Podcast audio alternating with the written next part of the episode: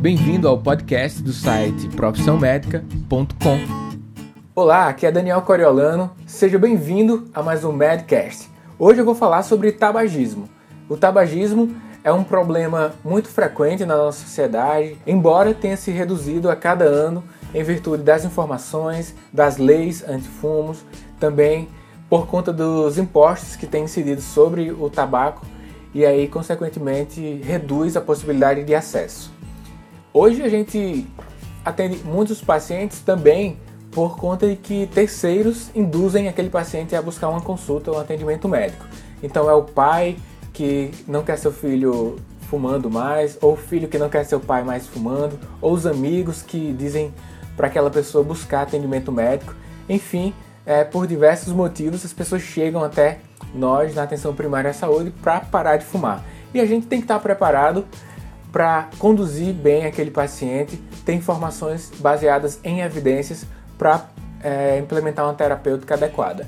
A maioria dos pacientes que chegam até os nossos consultórios, eles fumam o cigarro comum, tabaco, através do cigarro comum. Mas é importante que saibamos que existem muitas outras formas de tabagismo, e você já sabe, né? Mas só para lembrar, tem o charuto, tem o cachimbo, né? Se você é do interior, você também verifica muito isso, cachimbo. O que tem se utilizado hoje muito, que é mais lá da Índia, mas tem utilizado aqui no Brasil, é o narguile. Você já deve ter visto em alguma televisão. Se não tem, busca aí no YouTube e vê como é que fuma o narguile para você ter conhecimento se caso algum paciente chegue até você. Alguns pacientes utilizam aquele cigarro forte, né? Que ele faz o próprio fumo. E também tem o estilo rapé o rapé é o pó do tabaco onde as pessoas cheiram. Talvez você não, não tenha visto ainda, mas existe, principalmente no, no interior do país. Então, é, hoje no mundo, estima-se que 1,3 bilhão de pessoas tenham o hábito de, de fumar. E no Brasil, existe um estudo que é o Vigitel. É, todo ano, os profissionais do Ministério da Saúde ligam para as pessoas e eles perguntam se, entre várias informações, se a pessoa fuma ou não. E para que você tenha uma ideia, é, o, esse estudo de 2000, 2000 em 2004 verificou-se que 15,7% da população fumava. E o estudo mais recente, de 2014, é, as pessoas que atenderam ao telefone disseram que 10,8% é, fumavam. Então teve uma redução considerável. Estima-se que desde 1990 tenha se reduzido é, 35% do tabagismo no, no Brasil devido a, a várias variáveis, né? Impostos, leis antifumo, etc. E é a maior informação das pessoas. A gente tem 50 doenças relacionadas ao uso dos do cigarros, né? Que é a DRT, doença relacionada ao tabaco ou tabagismo. A gente tem mais de 50. A neoplasia, por exemplo, as neoplasias são cinco vezes mais frequentes em quem fuma. DPOC, que é a doença pulmonar obstrutiva crônica, Além de maior predisposição, facilidade de ter infecções respiratórias, podemos citar aqui também as repercussões ecológicas né, do plantio do, do tabaco, também as repercussões socioeconômicas que diminuem o poder de compra daquelas pessoas que gastam muito com o cigarro.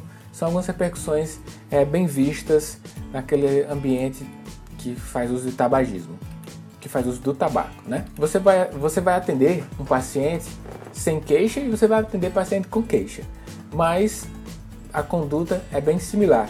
A diferença é que aqueles pacientes que não tem nem desejo de parar de fumar, a terapia farmacológica naquele momento não é tão adequada. Existe até uma regra dos três que eu, que eu uso e eu falo sempre para que você decore mais fácil quando implementar a terapia farmacológica, né? Que a terapia farmacológica é a reposição de nicotina com adesivos, com goma ou e também os fármacos antidepressivos. Mas quem é que merece prescrição desses fármacos? São a regra dos três. Primeiro, mais de 18 anos. Segundo, desejo de parar de fumar. E terceiro, fuma mais de 10 cigarros ao dia. Então, ele tendo esses três critérios, você já pode pensar na terapia farmacológica. E isso vai fazer com que aumentem até três vezes a chance dele parar de fumar. Hoje no mercado a gente tem disponível para prescrever o adesivo de nicotina das doses de 21, 14 e 7 miligramas e a goma e a pastilha de 2 e 4 miligramas. A gente deixa a pastilha para aquelas pessoas que utilizam mais de 25 cigarros ao dia e o adesivo para aquelas pessoas com menos. Existe um tempo estimado aí de aproximadamente 12 semanas que ele pode receber é, esse adesivo, mas assim, os estudos mostram que se tiver que prolongar, pode prolongar. Quanto aos fármacos antidepressivos, por exemplo, o que se utiliza mais, que é a bupropiona, você também utiliza por aproximadamente 12, 12 semanas. São duas, duas opções terapêuticas para você. Lembrando que você pode utilizar o questionário de terapia para ver se o paciente tem dependência de nicotina, que é o questionário de Fungeston. São seis perguntas e aí você pode, é, a cada consulta, marcar e ver qual é o estágio que ele está de dependência. É interessante também anotar e ter sempre ali nos seus registros das informações o desejo do paciente. Se ele está no estágio de contemplação, de pré-contemplação, onde ele não tem o desejo de parar de fumar nos próximos seis meses, ou de contemplação, que ele já quer parar de fumar nos próximos seis meses. Se ele está no estágio mais avançado, de ação mesmo, ou naquele estágio de manutenção, quando já parou de fumar, mas tem a chance de recaída. Geralmente, para se parar de fumar, o indivíduo tentou de 3 a 4 vezes, essa, isso é o que diz as estatísticas. E você também pode solicitar exames complementares em uma primeira consulta, se você tiver, é, se você tiver algum achado no exame físico, na anamnese, solicita, pode solicitar uma radiografia se tiver disponibilidade, uma vez que as neoplasias são mais comuns, principalmente do pulmão, né? Mas pode ser de bexiga, de boca, laringe. Você pode solicitar também um metabólico da, do tabaco, da nicotina, que é a é, cotinina urinária, salival, sérica. Você tem também o CO2 expirado, que é um parâmetro que avalia a monoxometria do paciente, avalia quanto partes, quanto ppm, né, partes por milhão de monóxido de carbono ele tem retido, que aí estima o consumo nas últimas 12 horas. Isso são armas, de, são ferramentas que você pode é, usar como exame complementar. Aquele paciente que você atende e é tabagista, logicamente você precisa é, dedicar algumas sessões de consulta com ele. Os estudos apontam que sessões de 80 minutos são mais eficazes e pelo menos quatro sessões, quatro consultas. A equipe multidisciplinar é muito importante, então a enfermeira, o psicólogo da equipe vai ajudar bastante.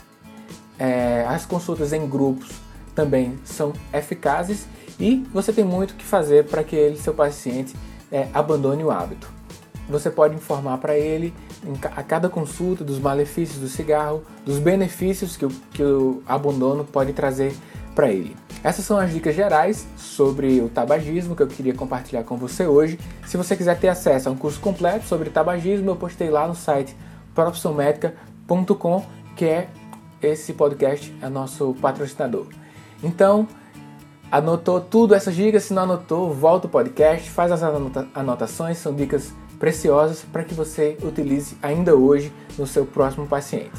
Meu nome é Daniel Coriolano, um forte abraço e até o próximo podcast. Acesse o site profissãomedica.com e veja nossas web aulas e todos os conteúdos. E até o próximo podcast.